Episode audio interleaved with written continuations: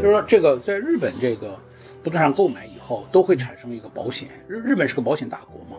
毕竟它会呃这个方方面面的它都有保险，从这个这个租房保险、火灾保险、汽车保险，通常这些险种啊，医疗保险，当然也有有很多都是。就是说，我们有没有想到的？你看，你看租房保险这些，它其实也是个保险公司啊。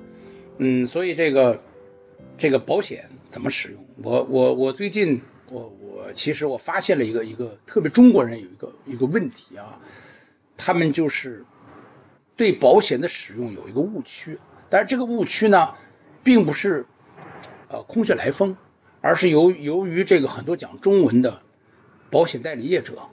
啊，保险保险代理业者的错误引导吧，啊，也可能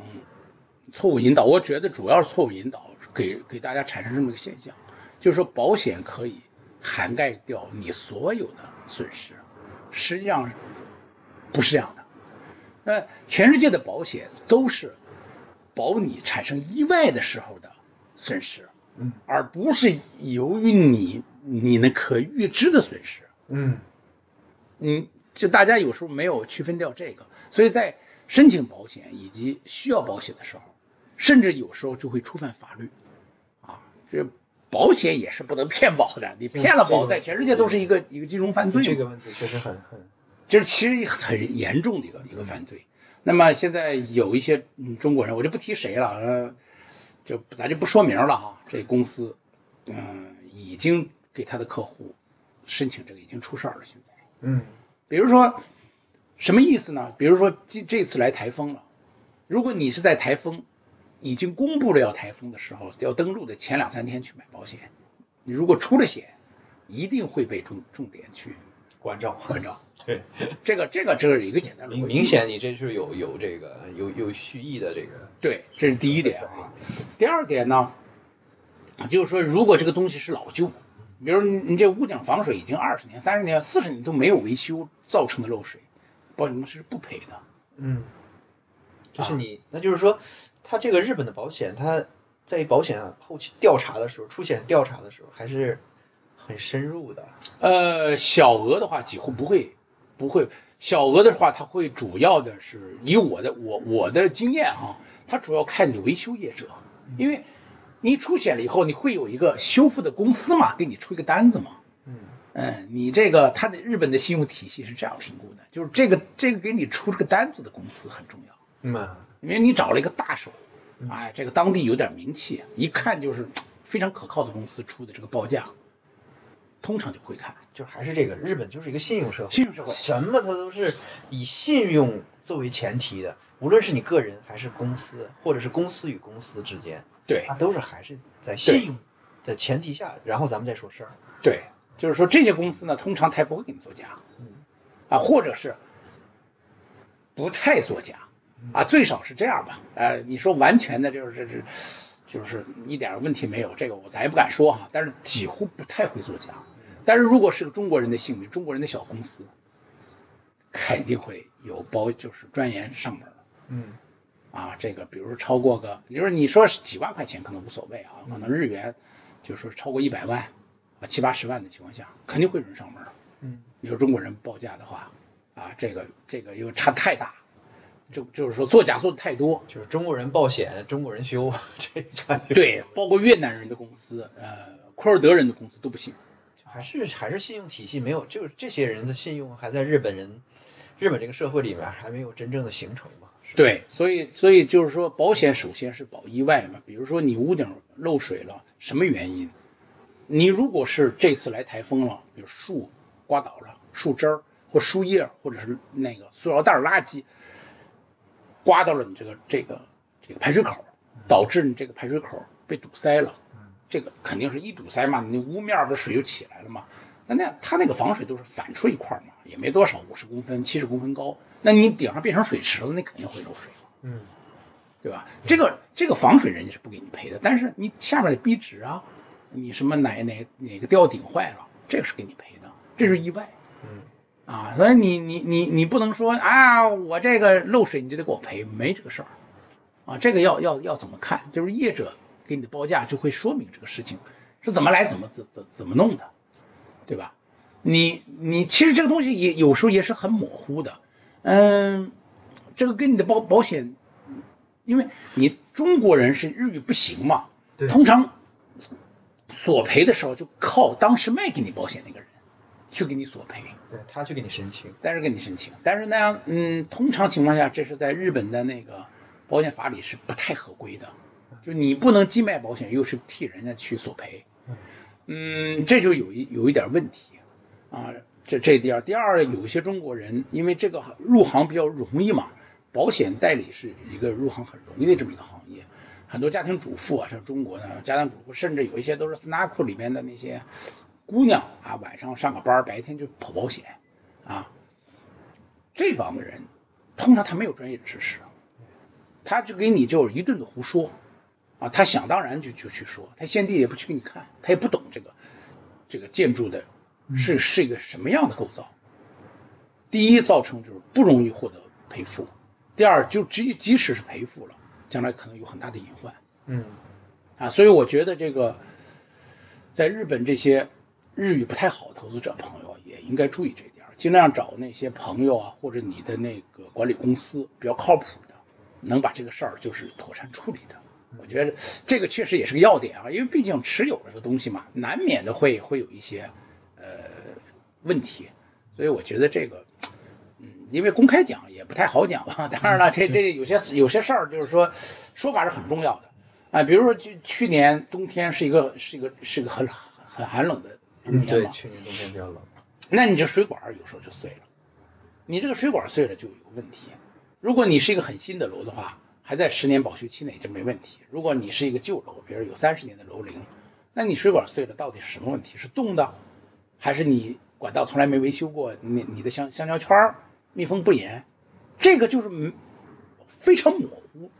还是这里双重作用下，它既冷，你这个圈又不行了，所以它漏了，造成损失，就类似于这种事情。你的说法很重要，对对，你的主观说法很重要，对吧？所以这个东西就是说，嗯，作为我们的不动产持有者，要注意这些细节，是怎么处理这些东西。嗯啊，但是总的一点儿，保险还是保意外，不是保你这个你的你的这个损失啊。你的损失如果是你主观造成的，那你应该由你自己个人承担，你不应该找保险公司啊。那个这第一点，第二点呢，要大家注意点，就是建筑本体啊，保险是有的啊，但是那个你像你像这个附属设施，它一般最多就赔啊一百万，比如说你的围墙倒了。你的什么院子有啥损失，意外损失，它这最多是赔一百万。就你由于我们自然原因啊，如果你说是车撞进来，当然是谁谁给你撞了谁谁，他的保险公司给你赔钱嘛。啊，我说的就是说自自然自然原因造成的，比如你有棵树倒了吧，你院子有棵树，哎，这次刮台风倒了，这没办法，这围墙砸了，他最多给你赔一百万。嗯啊，他是这样的。这这这这个第二呢，保险的项目里边，主保险项目，比如说像地震、火灾、这个水淹，台风啊，这个这这个这些，那你选一选。比如说你如果你这个地方，你你在买买保险的时候，你要看一下保险公司给你的这个说明书。比如说你你那个您上次买那个地方上面已经写一百年内没有被水淹过，对，所以水淹就可以不买。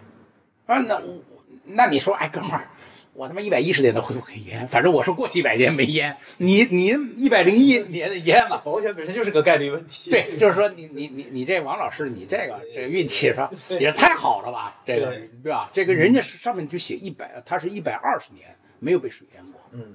啊，所以我觉得这个就就不需要买。但是有一些看不起眼的小险种，这个一定要仔细确认。比如说你像这个呃有一种意外保险，就是说住户在里边去世了。对，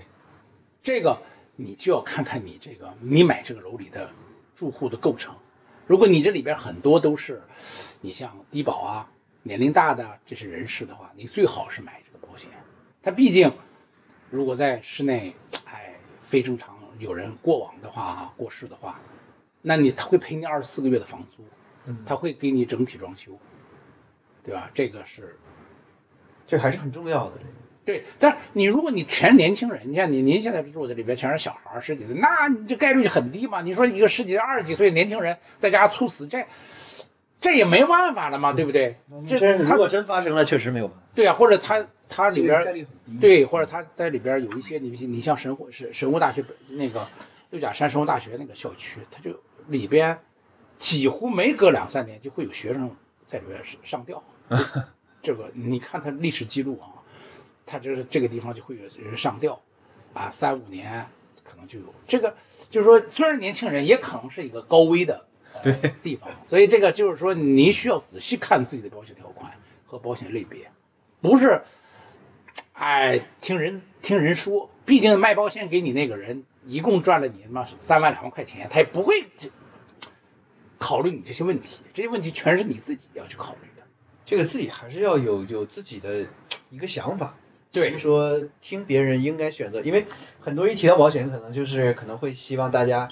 呃建议一下，哎，我应该买什么保险，我不应该买什么。其实这个不能一概而论，个人情况和你选择的地区不一样，这个我觉得可能得出来的判断的结果都应该是不一样。嗯，而且根据自己的物件不一样，就是这个保险代理业者是不知道的，你这楼里边的到底是什么样的结构，他不知道，他也不管你，对吧？他只能跟你那个卖这些东西。嗯，那大哥，就是因为保险嘛，我觉得除了这个概率以外，其实很多呀，就像无论是理赔也好，或者是呃，当然我们首先来讲，我不能，我们也不希望发生任何的意外，无论是火灾也好，或者什么也好。但是如果说真的是出现这种意外，那我们怎么去做？就是包括刚才您提到了，比如说我的下水道堵了，嗯，然后房顶被水泡了，嗯，水泡之后渗把壁纸给呃给给给给弄脏了，嗯是吧？有水渍了。那这种情况下，如果说我买了这类的保险，那么我是先修还是说先报险？嗯，得保持这个现状，因为保持现状，它可能就继续往下渗水，或者可能会更严重。呃，它是这样的，就是说保险里边有有叫紧急避险的这么一个、嗯一个一个一个条款，比如现在刮台风了吧，一下把屋顶吹了。那我现在对不起，我要紧急避险，我不能造成更更大的损失。你保险公司会会造成更大的损失，怎么办呢？就我现在找人拿帆布，或做了紧急的这个避险盖上了，包起来了，嗯，底下基本上保护住了，没有说这个保险公司是要给你赔的。嗯这个紧急避险，这是第一点啊。第二点，正常情况下，比如比如说刚才讲的，哎，你屋顶漏水了，把这个壁纸和天花损失了，那么你现在首先要做的是是要去报报损，嗯。给保险公司打电话，说我这个东西是什么样。那保险公司流程呢，就会给你一个，让你给你一个呃网网站，让你往上向上上传你的照片，嗯。同时他就会跟你说，你找一个业者来看一下，嗯。呃，做一个这个 Miss Molly 啊，做一个报价嗯，看我维修这些要多少钱，这是你自己需要去做的。嗯啊，这个选择你的公事公公事的这个会社是很重要的。嗯就是你不要图便宜啊，或者是哎，我觉得我日文不行，我找个中国人的业者来行不行？啊，有时候你不想做假，但是他给你做的不好，他为了获得你这个活儿，他就说了一些不应该说的事儿。对对对，但是你你作为业业业业主来说，你说啊，我我我他给我赔了，我觉得挺好，但是这里边所有的法律风险是要由你来承担承担的，对。对吧？他是不管这个事儿的，对吧？因为你很多特别中国人，他是说在嘴上的嘛，哎，我这个是怎么回事，那个怎么回事，他不是一个没有书面的东西，对吧？最后就是所有的报价是你提供给了保险公司，对对吧？你你要你要承担这个这个责任，所以这个这这一点儿我觉得还是，嗯，包括现场有勘察记录嘛，一般的那个中国人很少，日本的大手公司正常的公司都会有一个勘察记录，是什么原因导致的？我我们认为它是什么原因导致的，需要怎么修复，大约有一个报价。啊，中国人一般就是一个报价，而且很笼统啊，就是项目不清嘛，就是比如说八十万啊，里边换壁纸多少平米，什么天花板多少平米，什么电线怎么更新，通常是这么一个情况，啊，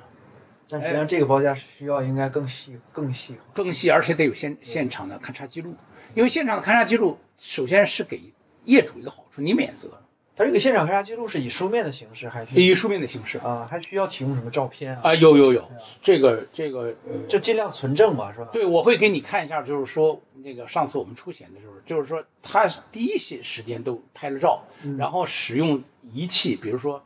漏水，他是会使用这个湿度仪，他探测过，我探测过多少点，怎么最后在这个点上探测到它的湿度是多少，找到了它的漏水点是怎么回事儿，嗯原因是怎么形成的。呃，我们的结论是怎么样的？人家会有一个连图片带这个勘察过程的这么一个东西，这块是需要额外付钱的，保险公司不管的，这不在保费里，这个每次都是我们自己花钱。但这个带来最大的好处呢，就是你可以免责嘛，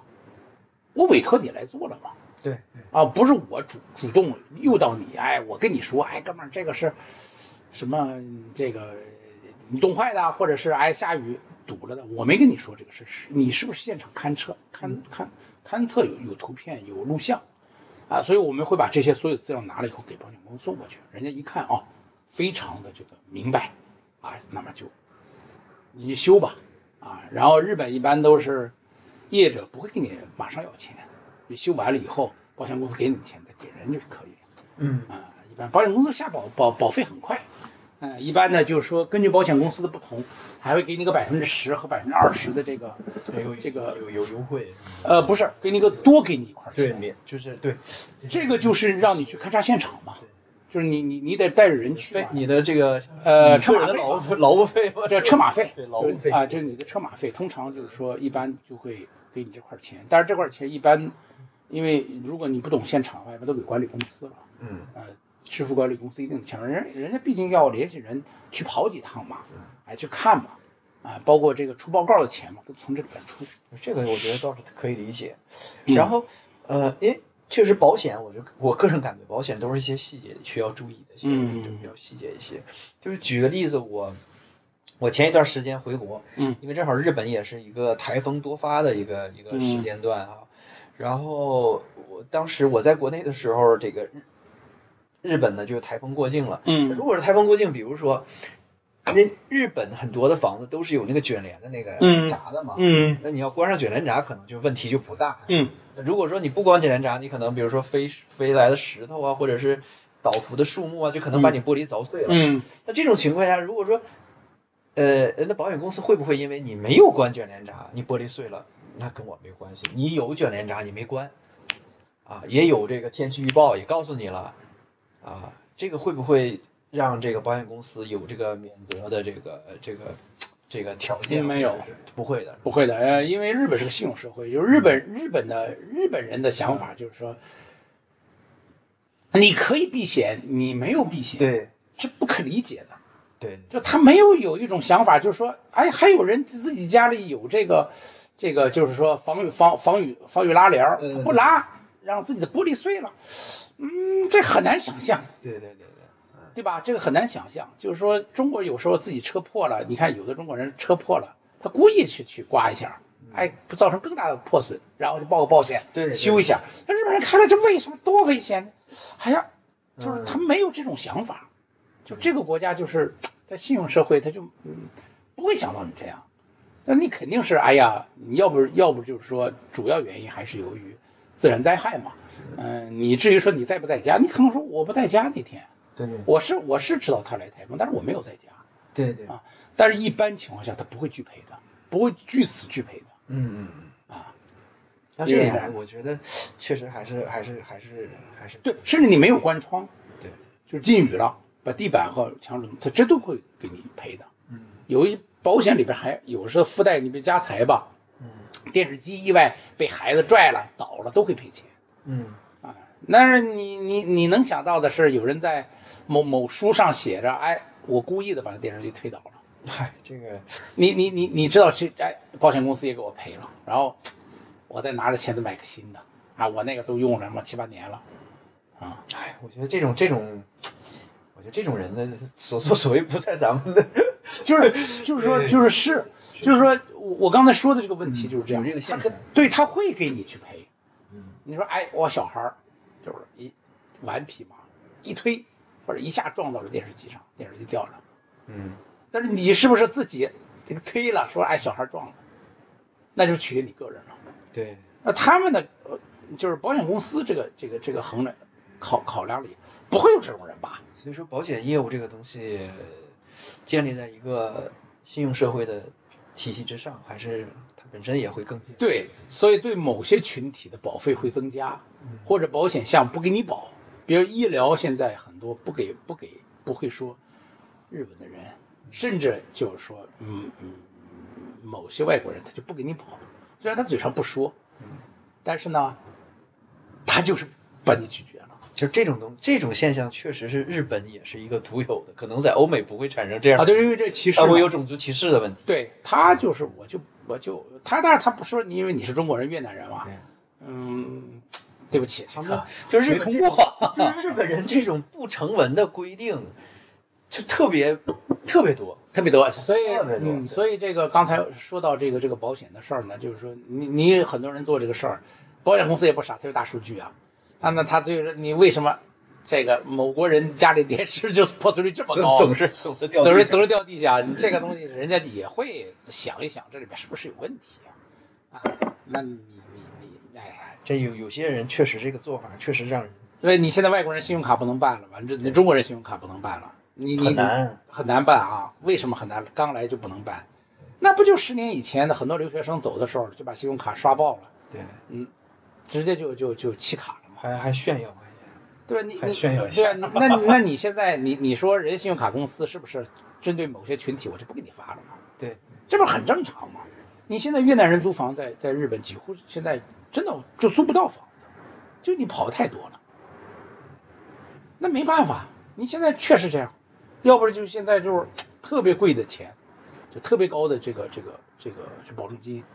那保证会社不给你保啊，对，就给你拒绝了。现在这个确实是一个很大的一个问题啊。但是这个那现在弃保的中国人倒是少了啊，嗯，这个这个这个越南人现在是主流，所以保险那人家那个保证会社我就我就我就我就不给你弄，因为我我们现在您那房子也也有外国人申请，我们直接就告诉所有外国人不租，嗯，我我也怕麻烦嘛，就这个东西确实是一个恶性，它恶性循环。就是你像我是个外国人，你我都是外国人，我们都喊着外国人不租，为什么？就我很怕麻烦，那跑了怎么办？对，确实是，对吧而且给你那个房间给你霍霍的乱七八糟。而是上一次那那那那那那那那中国那那位那位先生不是，哎，就是他就刚来嘛，就是他跑了，你你跑了，哎，就是所以这很麻烦，都得经经过警察，对对吧？保证会这得经过裁判所，要不没法开你门呐。对，虽然你是房主，你也没有办法进那个租客的。是啊，这保证会社也遭了罪了，白付了这三四个月的房租嘛，他得打官司啊，去简易裁判所裁判，拿裁判找警察，一块儿去开了门，哎，损失多少？里边垃圾啊什么这些都是他得付钱去清清扫。对，因为确实，包括我我我我我看那个退房的退房的业者，退房那个业主，他那个退完之后那个那个收拾确实还是，就日本人还是这点还是确实比中国人做的要要好很多。他虽然退了房之后，他也收拾的很干净，基本上都是大面上都是还是非常干净。呃，当然日本人细节日本人也不是完全是那样的哈，但是我现在我相信一个制度，你只要有这个保证会社，我我不要紧，你你你你弄不要紧，你弄完了以后有人有人拿钱就行了，保证会社会有一套追讨制度去跟人说的。嗯，对不对？我觉得这个这个是主要的。但是中国人是没有办法，这个租客是没有办法加入这个保证。呃，可以啊，那个那个那个原来那那位跑了的那那那那位先生不是来了以后，就把日本当成跳板，直接就走线美国了嘛。啊啊，上次那事儿，他就租了这个房子，他也是有保证会社的。啊，然后那个那是我们的一个很熟的一个保证会社给他保证的，但我们也没有想他能跑。一个快五十的人，留学签证来，跟我跟我说的很好嘛，口口声声说一定要好好在日本生活呀，怎么样？所以哎，我们也帮他很多嘛。本来这个都不是我们房东的责任，而且我们也不租给外国人，所以他是最近这四年唯一的一个外国人来租的，也是也是有有有朋友介绍。真的就是那就是呃租给外国人的概率就成了百分之百了，在您这儿这个。对啊，就是你你看他最后就是这样嘛。当然，他房子也没弄得很脏啊，但是他问题是他里边很多东西他没拿走，就他带了很多衣服，因为他走线嘛，衣服啊还在日本买了一些东西，就丢在那里边啊，我就我们就没法处理嘛。那日本是有法规，我也你也没跟我说你要解约，嗯对吧？你也没给我留任何字据，你就人不见了，那怎么办？那只能走程序，走程序就这样，全部程序下来四个月，保证会是付了四个月，然后给他清扫垃圾，处理他那些什么乱七八糟的东西，可能又花了不少钱。然后，嗯，壁纸有一点破吧，好像不知道他他弄的甩的什么咖啡啊，不是什么，那个壁纸整个全部要更换嘛，啊，那个那个那个整个的壁纸，反正也花了一些钱。但是来的时候，我担心中国人来住房子嘛，我就跟他说，我就送了块地毯给他，说那个你尽量铺在地上嘛，别把地面弄坏，弄坏你还得付钱。嗯啊，有些时候，嗯，特别我们我们家一般呢，在中国都是那个那个瓷，就是那个瓷板地嘛，就是那个瓷砖的地，所以有时候哎不注意也无所谓，你甚至穿着鞋都无所谓。但是日本木板地，你有划痕或者给人砸了些坑什么的，你需要赔钱的。对，对吧？所以我就我当时我跟他说，我说你尽量是好好住。这哥们儿就，这是这么个事儿嘛，啊，所以这个这 在日本谈到保险，就是各式各样的事情，啊，但是总的来说，我觉得还是，唉，反正我提醒大家还是，嗯，得注意一点，还是有些技巧，得学习一点怎么使用保险。对特别对对对于职业投资者啊，就是说，在日本准备以不动产投资作为这这个呃获取这个收益的人，这块儿还是挺重要的。嗯。嗯其实关键我我因为我也有两次这个在日本这个就包括这个买房投保啊，其实我觉得日本的保险到呃原来我想我认为它很很高的，嗯其实我觉得还可以，呃，啊、比它可能比中国那个中国那个保额就比可能我我觉得应该差不太多，我个人感觉。啊。跟中国的保费差不多，对，差不太多。差不多，呃，保费差不多，嗯，但是也有一点它的那个，嗯，就是说赔付什么的还是比中国要好得多，嗯就我个人的个人体会。对，现在咱我还倒我倒还没有遇到过啊，最好别遇到。我我个人觉得是最好别遇到，最好别遇到，因为这个事儿还是很麻烦。比如说你你是漏漏水壁纸要更换，因为你还牵扯到你有住户嘛，你还是得给人约时间。哎呀，嗯，你你作为房东怎么地也，哎，就是还可能还得给人家免半个月房租啊之类的，作为一个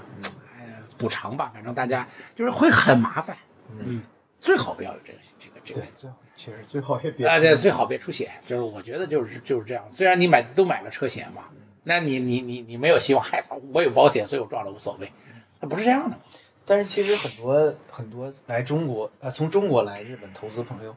他会想到说，他首先想到在日本买房，然后为这个房子买保险，更多是为了考虑什么地震啊，或者是海啸啊，嗯嗯嗯或者是台风啊，因为日本可能确实是一个自然这个灾害发生确实比较高发的这么一个国家嘛。就是这方面，就是大哥，您有没有这个一些需要跟大家分享？比如说，如果是真的是发生地震了，房屋倒塌，那这个在日本的它这个房屋的这个，如果我们也同样买了地震险的情况下，嗯它这个赔付的比率和赔付的这个条件是什么？呃，写的很清楚，这个这个呃，因为这个大家是比较担心这个问题。对，呃，它主要是监护部分嘛，嗯保险所谓保的土地还主要监护在那儿对，它那个呃监护部分呢，它是保险公司有一个内部的这这么一个程序，它是会根据你输入你的地址，它就会自动评估出你最低价值和最高价值，在这之间你可以选一个你你认为合理的保价值。保额。对对，你不能说我这房子很破，我我保十个亿，嗯是吧？这个也不行。那你这个房子非常好，那你说，哎，你给我保一一千万，他也不干，因为，对吧？这个东西就就是大家都有这概念，你不能说你你你买个劳斯莱斯，你你保险上个夏利的保险嘛，对吧？因为你出险了，我得按照劳斯莱斯去赔付啊，所以所以他有这么一个一个一个一个一个选址，请客户可以在这个区间内选择啊，首先这样。那我现在就是没有我我我我现在记记不起来，大大概是啊，可能是如果产生了就是说地震的话，嗯全损，因为地震也可能你这楼不是全损，因为你很新的楼的话，嗯现在都都是抗抗震强度非常高，可能你们不会全损，你只是玻璃碎了或者有裂纹可以修复的，嗯啊，如果是全损，你这楼彻底不能用了，评估不能用了，一般地震好像是给赔百分之五十啊你保保保价的就是你的标的物的百分之五十，比如你保了一个亿，给你赔五千万啊。但是这个五千万赔了以后，这个楼能不能用？这个楼可能你还能用。为什么？你就是说你可能斜了一点有有有有啊，保险公司就认为你这个楼就就就全损了。但是你这楼其实你经过修缮，你可能还继续用着。日本好多六七十年代的楼，它其实已经全损了，上次阪神地震的时候，但现在还在用着。它是这么一个一个事情啊。呃，首先说这，然后那个一般的情况下，我如果没记错的话哈，可是火灾是全损，就是说你比如过火了，这楼整个烧烧没了。当然，你像钢筋混凝土的不可能烧没了嘛，对对，它是是主要部分还在，呃，就是说他说烧没了，那基本上就是你保多少标的额就是会赔多少，啊，基本上这么一个样子。嗯，那你看，其实我是觉得日本的建筑，这个多说一句，日本建筑倒是其实挺让我意外的，是什么呢？原来你就像阪神大地震，就在我没有到日本之前，我认为可能像这个地震核心地带应该是都没有没有过去的老房子，就阪神之前的房子没有了，但实际上这个阪神之前的这个老房子留下来的还是很多的。太多了，建筑物，就是说，其实也说明这个日本的这个建筑物的质量能经过这样大地震的这个考验，我觉得还是可以的。上次阪神地震呢，主要还不是地震造成的，主要是火灾。火灾，哎，这个大量损，你像神户吧，大量损失就是长田，长田区现在很多新建的地方，新长田嘛，它它为什么叫个新长田？嗯那个地方，它就是原来这种日本的木造结构，原来的木造结构房子上面都覆盖有琉璃瓦，琉璃瓦的好处是防水性特别好，但是它有巨大的缺点，就是它很重，就是说日本的房子，对对，一震对它的它的等于是头重脚轻嘛，它一震，而且日本那个过去的木造房子，它实际上是没有落地的，它底下就有石头嘛，然后那木柱子就放在石头上，它就这当这个晃动的时候，它实际上你的屋根儿是在这个这上面可以可以移动，不至于这房子就立马就倒了嘛。嗯，当然这这种结构呢，就上一次地震来了就很大，而且木造旧，就起火了很多，呃，基本上就就烧了很多这房子，火灾。倒是说地震造成损失没有那么严重的，反而是火灾造成很大的。所以现在，呃，如果这个你比如像神户市中心，呃包括大阪市中心，嗯很多好好的这个这个城市啊，当然梅田是现在是主导开发了，那过了梅田很多这个旧的地方，六十年代、七十年代、五十年代房子太多了，那些小店特别多，特别多。对，对吧？你像你像新斋桥那边那些房子，大多数都是六十年代、七十年代的。比我岁数都大。啊，这大多数都是要五十年代的、四十年代的。呃，神户这这个这个这个中央区这边也是很多这个这个房子都是六十年代的留下来的。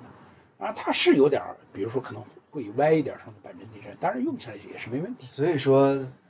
大家完全不用为日本可能会未来某一天能不能发生的什么地震担心。啊，如果说这个东西如果是一个全球性的对这个就是超级地震的话，就是说房子就是说你现在钢筋混凝土的房子也都倒了，就是直接就，我估计这个已经是个社会问题了，绝对不是今天你你说的保险问题。对对对，就像在上次的疫情一样，绝对不是说哎感冒了，哥们儿在想怎么办，你办不了任何事儿了。那三年什么样，你就不是你个人能主导的了。那来了你就受着呗。但是我觉得同样的灾害水准，可能日本的建筑要比在国内的那些建筑要这个抗震性要好很多。嗯，对，它最主要它也没有它的没有超级高层嘛，在中国现在建了太多超级高层了，这东西就是哎将来什么样确实不知道啊。那超级高层稍稍一歪，你的电梯啥的就不能用了。你四十楼、三十几楼、二十几楼你没有电梯怎么办？对吧？这这就是就是说，日本总的来说，嗯，还是以以低密度多层为主嘛。对。啊，即即使有点什么问题，也不会造成很大伤害。这个也是我前两天看的一个新闻，看呃《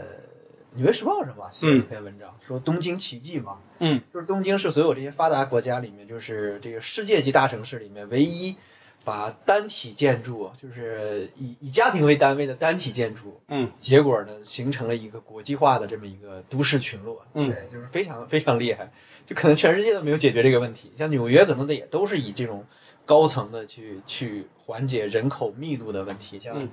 香港啊，像北京啊，都是以这种高层去解决人口密度过大的问题。但是日本确实把这个问题给解决了，而且还是多数是以，可能是绝大多数都是以这个所谓咱们说的一户建啊，或者这种方式去解决住宅的这个问题，而且解决的还很好。嗯，也是一个几千万人的大城市。对我们，我们拉回来还是说保险的事儿哈。其实，在日本现在这个这个叫古民家呀、旧房子改造，现在倒是一个很热的话题，政府也不贴不少钱。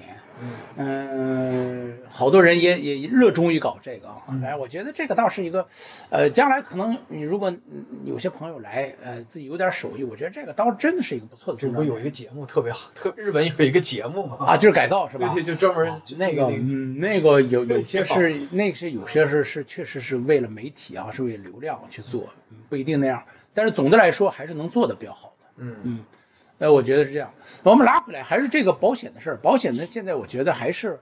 呃，总的来说就是第一呢，嗯、是保意外，不是保损失啊，就是大家有这么个概念。全世界的保险都这样，没有哪个保险说是我保你损失，我我不是为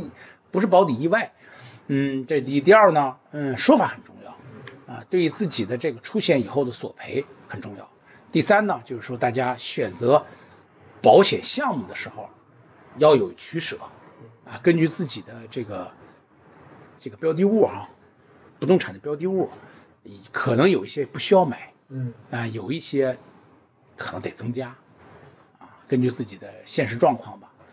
觉得也要是说不明白的话，有时候呃，我我们可以帮有些朋友就分析分析，可以嗯把那个自己的物件拿出来，我们也帮看一下。对，需要可能在哪方面需要买个保险，增加一点儿或者是减少一点儿。对，因为这个可能是每个城市、每个地区、每个地段，甚至每一条街的情况都不一样。呃，租户的情况也不一样。比如说你你如果是你现在带带租客的，这个租客已经住了三十年了，一看七十岁了，单身对，那你就得小心点儿。对你你有很多人就不买这种东西，有很多人就在日本的日本人的投资者，很多人就不买这种物件儿，就是这个租客几十年住在这儿，然后一直岁数很大，单身，很多日本投资客是不买这种房子的。哦，嗯，所以中国人觉得啊，这个稳定啊，收益啊，中介也是要忽悠，但是这是很多人因为出容易出事儿，对，但是你因为你赶不走这个住户，他已经不会再走了，而且这个家一定是装修就很破了。对，你你您您这个买这房子的时候，您得想后期要重新装修，但是这种房子通常下，我觉得大家最好买一个那种意外的保险。对哎这个一旦有什么事儿，这个对吧？这个单身嘛，他可能人去世了几个月，也不会被人知道嘛。而且有一些是由市一所去付款的这种自动扣款的，就是人不是给你汇款的，你账户有钱他就会扣嘛。嗯，你都不知道对你也不知道他现在什么情况。什么情况。对，对，嗯，他有什么变化，你可能也也不太清楚了。对，但发现的时候已经是变成了那种事儿了。所以我觉得这个这个还是挺重要的，这个还是得自己有时候还是得得得多上心吧。嗯对，投资是一个挺挺重要的事儿，不是也不是说，嗯因为我是觉得可能日本中公中国税率，因为我我是从中国从嗯中国刚来可能是，我比较喜欢比较，就是嗯。中国税率可能是差不多，但是日本的这个险种其实它更丰富，嗯。它比中国的那个险种要丰富很多。啊，毕竟都是是保险大国，再是对。做的做的早早嘛。这个是我特别明显的这种感觉，呃，骗曾特别琐碎。对，曾经日本也经历过经济，就是六七十年代经济高起的时候，八十年代大量的保险骗子，啊，就是弄一个啊，弄一个流浪者把他弄死，然后骗这个那很多侦探小说嘛，骗这个保险金。啊，所以现在的呃这个这个叫什么意外个人的意外伤害保险都是得本人亲自签字，要要要怎么怎么怎么确认，就当年出了很多事儿，哎。这个这个这个，你你你要不懂的可以看看正太日本正太小说怎么怎么弄这个事儿啊，这个骗保的是一个一个一个就一个一个职业吧。但是今天这那个他已经经历过了那段时间，对对对是越来越规范化。有点有过分，他就是把这个漏洞都堵死了嘛。对嗯。所以这个这个这个保险的事儿，反正就是这样。我总结了那么几点，三点吧，大家就是说注意点儿，有些有些有些事情要不懂的话，尽量找一些明白人问一问，对，我应该怎么弄这个东西。啊，怎么能嗯使自己的意外能得到很好的你保护？嗯也呢，嗯，当然我们不希望出意外啊，但是有一些就是险种，我们可以根据自己的物物件儿去选取别别出了险以后，哎呀，我没保这东西，对，得有所取舍。那是取舍。嗯，行，那咱们保险的这个话题，大哥您看还有什么补充的？我们今天我们我们没补充，嗯现在就这三点吧，我们就就大约这三点，刚才说三点，大家注意一点就好了。嗯，嗯，那我们先保险的话题，先休息一会儿。啊，行我们休息一会儿，好，